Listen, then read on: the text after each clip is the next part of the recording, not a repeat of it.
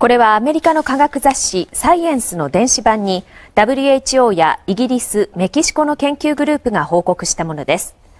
データが正確な欧米の感染者数などをもとにメキシコの感染者の数を推計するとおよそ2を推計するとおよそ2万3000人でその結果死亡率は0.4か死亡率は0.4%になると分析されています